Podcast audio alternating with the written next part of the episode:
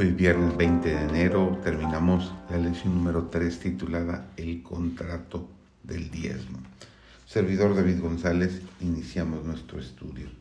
Elena de White es muy clara y señala, en el tercer capítulo de Malaquías se encuentra el contrato que Dios ha hecho con el hombre. Aquí el Señor especifica la parte que desempeñará al otorgar sus grandes dones a quienes le devuelvan fielmente los diezmos y las ofrendas. Los términos del contrato del diezmo son claros y concisos. Si nos volvemos a Dios con arrepentimiento y obediencia, Él se volverá a nosotros con bendición. Si somos fieles con nuestros diezmos y ofrendas y lo demostramos en esto, Él abrirá las ventanas de los cielos y derramará sobre nosotros más bendiciones de las que necesitamos.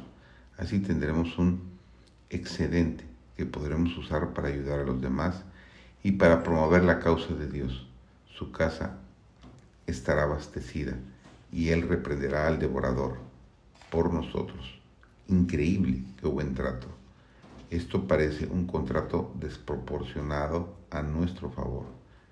¿Qué persona o familia podría darse el lujo de arreglarse por su cuenta y perderse todas estas bendiciones? Entendemos que el diezmo es santo, y pertenece a Dios.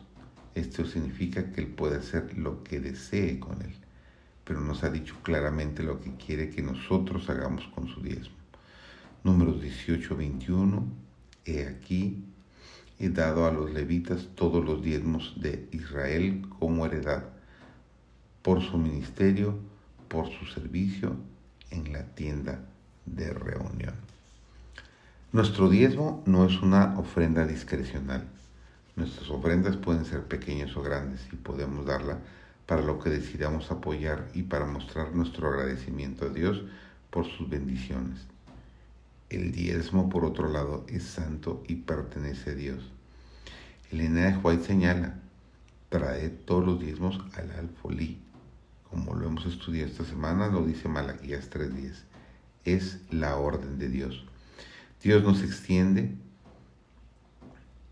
ninguna invitación a la gratitud o la generosidad. Es una cuestión de simple honradez. El diezmo le pertenece a Él y Él nos ordena que le devolvamos lo que le pertenece. Un diezmo honesto o fiel incorpora los principios bíblicos que son básicamente cuatro. En primer lugar, el diezmo es un décimo, o sea, un 10% de nuestro ingreso o de nuestra ganancia. No debemos usar solo una cantidad simbólica, sino todo el diezmo, o sea, el diezmo completo. En segundo lugar, el diezmo debe tomarse de la primera parte de nuestra cuenta de gastos. El Señor no solo reclama el diezmo como suyo, sino también establece cómo debería reservárselo para Él. En tercer lugar, el diezmo se entrega como parte de nuestra experiencia de adoración. Y en último lugar, el diezmo se devuelve a la tesorería, el lugar donde se paga a los obreros evangélicos. Eh, terminamos con un pensamiento muy interesante de este, esta lección que nos dice, ¿por qué Adán y Eva comieron del árbol prohibido? Una pregunta que siempre nos ha llamado la atención y por qué algunos cristianos son infieles al devolver el santo diezmo de Dios. ¿Podría haber un paralelismo aquí también? Esta es la razón del Edén. En la fruta no había nada venenoso y el pecado no consistía meramente en ceder al apetito. Uno, la desconfianza en la bondad de Dios. Y dos, la falta de fe en su palabra. Y tres, el rechazo de su autoridad fue lo que convirtió a nuestros primeros padres en transgresores.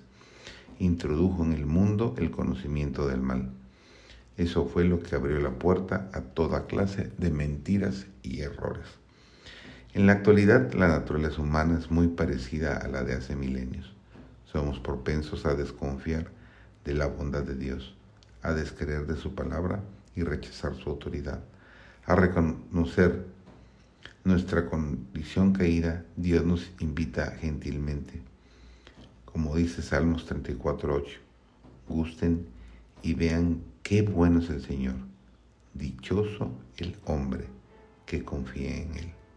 Confía tú en Él y recibirás estas bendiciones y experimentarás esta gran experiencia de diezmar fielmente.